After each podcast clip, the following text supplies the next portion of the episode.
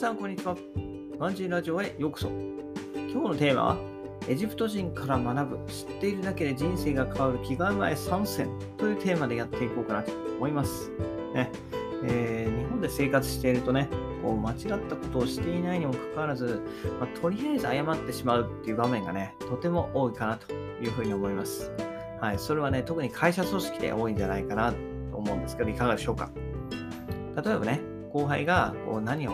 えー、何か理由を持ってやったとしてもね、えー、上位職の方から理由を聞かれたり、悪いことをしていなくとも、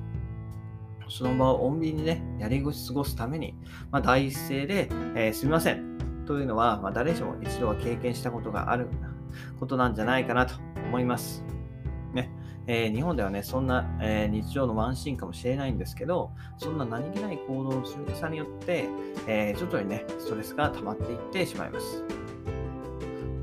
えー、ところ変われば品変わるということで、えー、いうことなんですけど、エジプトではね、全く違うといったところで、はい。現地の人はね、自分から謝れってことは基本的にしません。はい。というかね、そもそも多少の失敗は気にしないですし、仮に自分のミスだとしても、えー、誤ってね、その場を流すっていうことは絶対に彼らはしません。えー、彼らはね、えー、失敗しても深く考えないし、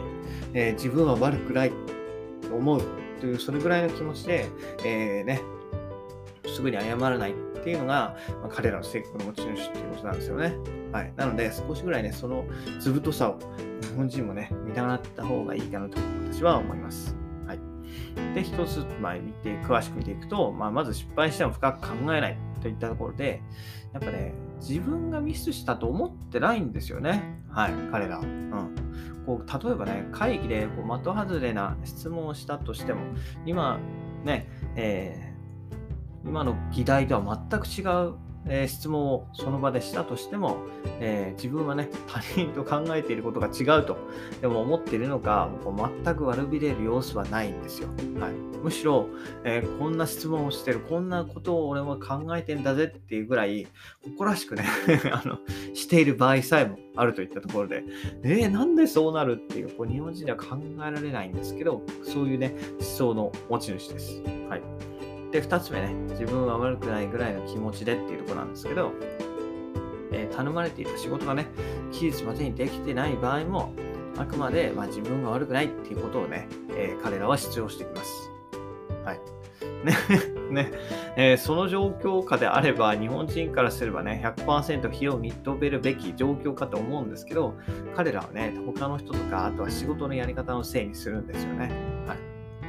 ねえー、まあ、仮にね、うん、仮にっていうか、この行動に対する是非は別にしても、ま、やっぱり自分を正しく見せようとするマインドだったり、あとは正当化する理由を並べる頭の回転の速さっていうものは、見習うべきが、見習うべきものがあると私は思います。はい。それぐらいね、こう自分を正当化するのがうまいんですよ、彼らはね。はい。で、えー、そこに来て最後にすぐに謝らないと。はい。ね、そういうのも大事。はい、例えば、まあ、路上で車同士の事故が発生して、相手はね、どう見ても自分より屈強な相手に対しても、自分の言いたいことをはっきり言うんですよね、彼ら。うん。決して自分から謝ったりっていうことはありません。ねえー、車での事故の場合はね、日本でも謝った方が負けっていうのは確かにあります。ただ、ね、今までの癖とか、まあ、明らかな過失がある場合には、まあ、謝ることから、ま始まりがちじゃないですか。うん。だけれども、エジプト人は下手にね、出ていくってことは、まずは、まずありえないので、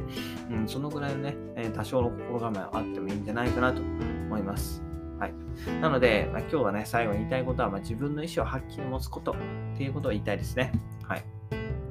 ね、エジプト人からみんな学びたい気構えということで、まあ、失敗しても深く考えない。自分は悪くないというぐらいの気持ちで、えー、接すると。で、すぐに謝らないっていうとこですね。多少ね、えー、日本人にとっては横柄に聞こえるかもしれないです。